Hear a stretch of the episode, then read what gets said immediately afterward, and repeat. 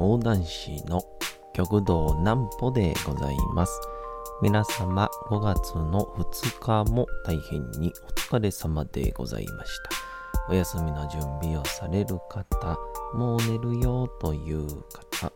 そんな方々の寝るをともに寝落ちをしていただこうという講談師、極道南歩の南歩ちゃんのおやすみラジオ。このラジオは毎週月曜日から金曜日の21時から音声アプリサウンドクラウド、Spotify、Amazon Music、Podcast にて配信をされております。皆様からのお便りもお待ちしております。お便りは極道南歩公式ホームページのおやすみラジオ特設ページから送ることができます。内容は何でも結構です。ねえねえ聞いてよなんぽちゃんから始まる皆様の日々の出来事や思っていることなどを送ってください。ご希望の方にはなんぽちゃんグッズプレゼントいたしますので、住所、お名前お忘れなくと。えー、いうことでございまして、昨日ですかね、えーまあ、ちょっと土日もちょっとこう、阪神百貨店で、えーワイン祭が行われていて、そこのずっと MC も、えーやらせていただいてたので、ちょっと喋りたいこといっぱいあるんですけど、まあまあ、やっぱりタイムリーな方がいいですから。っていうので、あの昨日ですね、えー高槻駅から徒歩15分ぐらいのところに、えー100円たこ焼きっていうね、お店がありまして、えー行ってみると、うん、なんかすごい子供たちで賑わってまして、えーまあ、子供たちが賑わっている理由が、しっかりそこにはありました。なんぽちゃんの明日は何の日？さて、明日が5月の3日でございます。えー、5月になっちゃいましたね。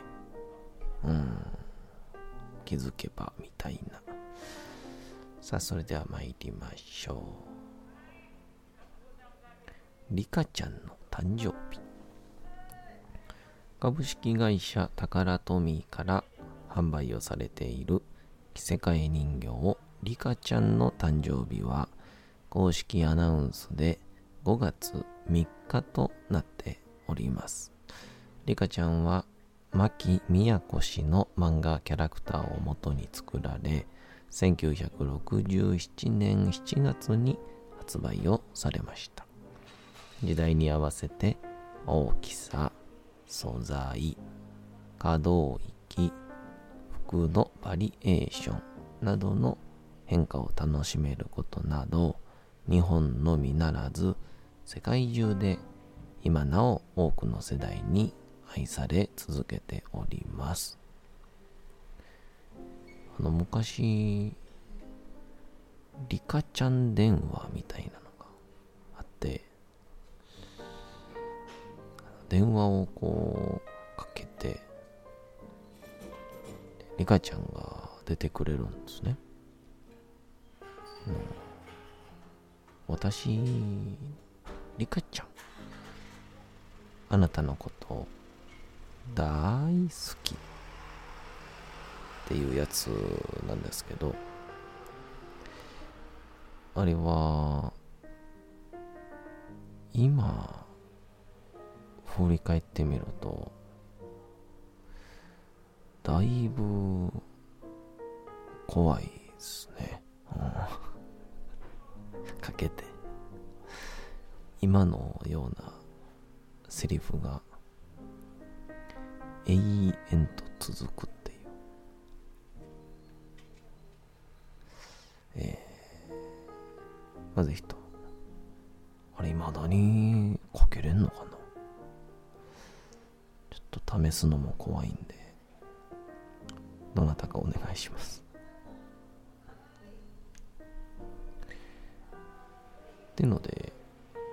昨日ですね前あのこのラジオでもちょっと話したんですけどまあ作家さんというかなんかいろんな活動をされている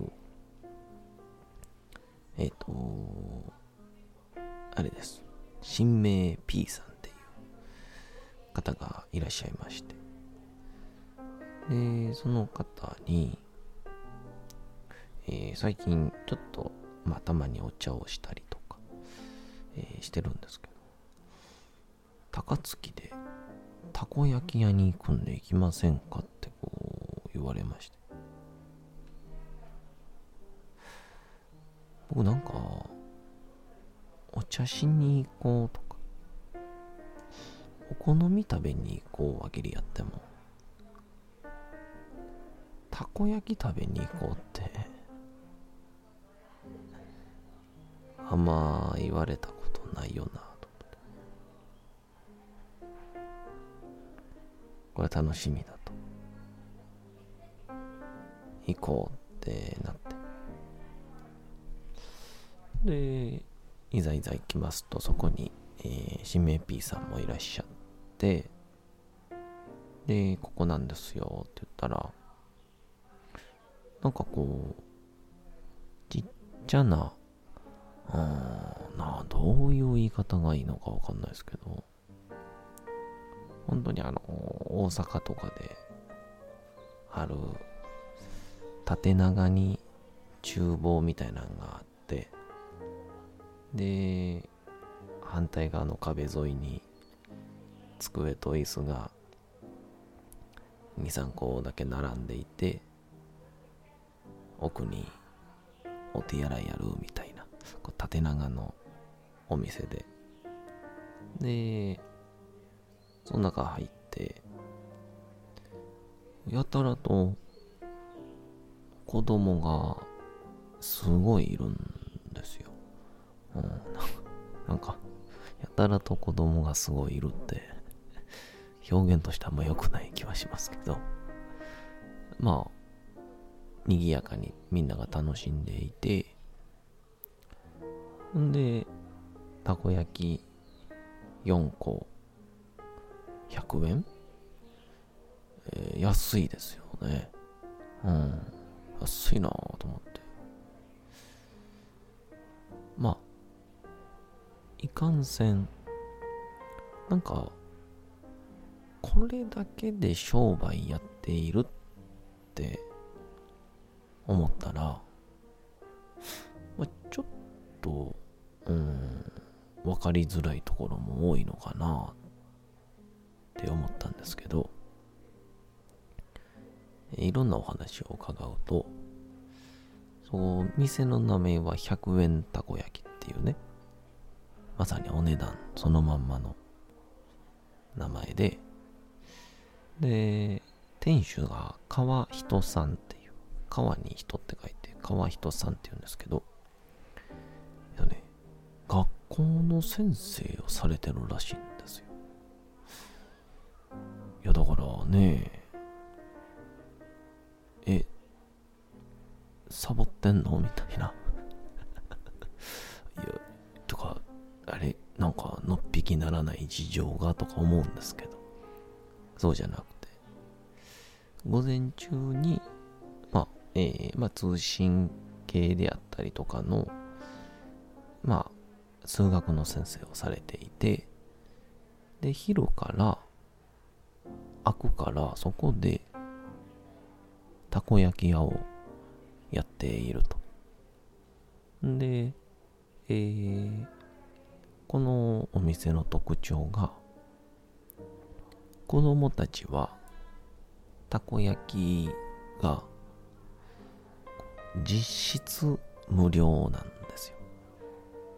よ、これ何が実質かっていうと、えー、子供たちが来ると、なんかね、壁に貼られている、えー、なんか、こ焼きチケットっていうのをね、みんながこう、取るんですね。んで、あのそのたこ焼きチケットは何かっていうと、えー、まあ、来店した、まあ、僕ら大人とか、あとはツイッター、インスタグラムみたいなところから、まあ、ぜひその、たこ焼きチケットを可愛してくださいっていう大人が、えー、まあ、1枚100円か。まあ、何枚でもいいんですけど。例えば10枚なら1000円。で、その10枚のチケットを買うと、それが、えー、壁に貼られまして、でそれを子供たちが取って、たこ焼きを食べるっていう、そういう流れらしいんですけど、どっかで聞いたことあるなと思ったら、奈良の方でなんか、そんな感じのカレー屋さんがあったなと思っそっちと、なんか参考にされた。っていうことはもう、えー、たこ焼き先生こと川人さんもおっしゃってたんですけど、で、その、たこ焼きを食べるメンバーが、まあ、上で集まることもできるし、もちろん、普通に地域の人もたこ焼きを食べれますよっていう。まあ、確かにちょっと小ぶりではあるんですけど、まあ、でもこれで4個100円なら、8個食うたら、まあまあ小腹満たせるよねっていうぐらいで。なのでなんか店にいる子供らとただひたすらクイズを出され続けてもう知恵熱でそうなんですけど。でその流れでなんか遊んでたらまあ講談師さんらしいですねみたいな話になって。あしがない講談師ですみたいなこと言って。で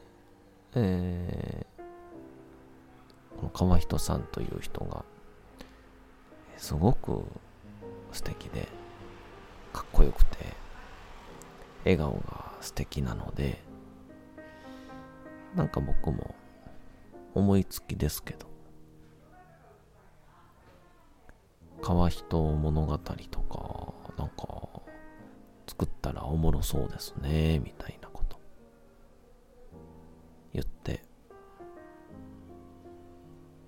したら上空いてますよみたいな話になって。もう一回はさっき言ったみたいななんか建て方なんですけど2階にねまあまあ素敵なお部屋があってあここで講談会できますねって話になって。えー、予定ではちょっとまだ最終決定ではないですが、5月の2週目あたりには、えー、講談会やろうと思っております。ですんで、ぜひとも皆さんの100円たこ焼き、高槻とかで調べたら、えー、出ると思いますんで、えー、もしよろしければ、えー、行ってみてください。え、川人さんも素敵やし、え、集ってくる子供たちもめちゃくちゃ元気で輝いております。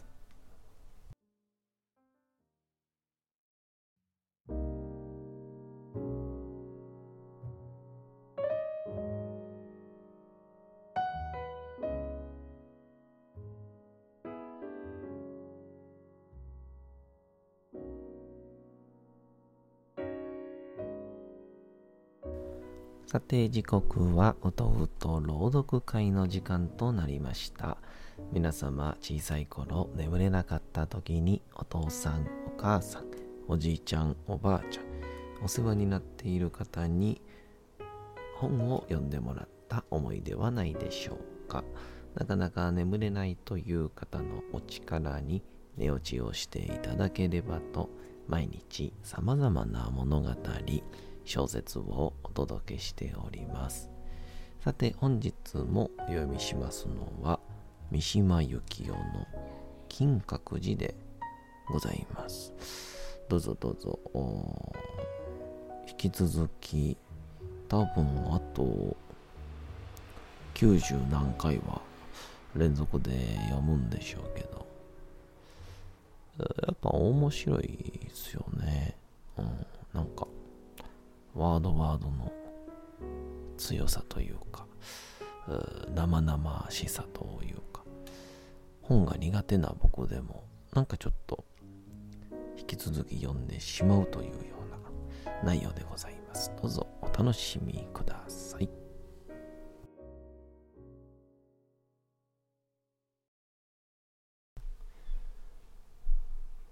金閣寺三島由紀夫こんな話が思い出される。東舞鶴中学校は、広いグラウンドを控え、伸びやかな山々に囲まれた、新式の明るい校舎であった。5月のある日、中学の先輩の舞鶴海軍機関学校の一生徒が休暇をもらって母校へ遊びに来た。彼はよく日に焼け、目深にかぶった聖望の、ひさしから秀でた微量を覗かせ、頭からつま先まで若い英雄そのものであった。後輩たちを前にして、辛い規律ずくめの生活を語った。しかもその惨めなはずの生活を豪奢な贅沢ずくめの生活を語るような口調で語ったのである。一挙手一投足が誇りに満ち溢れ、そんな若さで自分の健常さの重みをちゃんと知っていた。彼はその制服の打爆の胸を開封を切って進む選手像の胸のように張っていた。彼はグラウンドへ降りる二三段の大谷石の石段に腰を下ろした。その周りには話に聞き惚れている四五人の後輩がおり、五月の花々、チューリップ、スイートピー、アネモネ、ひなげしなど斜面の顔に咲き揃っていた。そして頭上には頬の木が白い豊かな大輪の花をつけていた。馬車と聞き手たちは何かの記念像のように動かなかった。私はといえば、2メートルほどの距離を置いてグラウンドのベンチに一人で腰掛けていた。これが私の礼儀なのだ。5月の花々や、誇りに満ちた制服や、明るい笑い声など、それに対する私の礼儀なのだ。さて、若い英雄は、その崇拝者たちよりも、余計私の方を気にしていた。私だけが愛風になびかぬように見え、そう思うことが彼の誇りを傷つけた。彼は私の名をみんなに聞いた。それから、おい、溝口と初対面の私に呼びかけた。さて、本日もお送りしてきました、なんぽちゃんのおやすみラジオ。というわけでございまして、5月の2日も大変にお疲れ様でございました。明日も皆さん、街のどこかでともどもに頑張って、夜にまたお会いをいたしましょう。なんぽちゃんのおやすみラジオでございました。それでは皆さん、おやすみなさい。すやすやすやーん。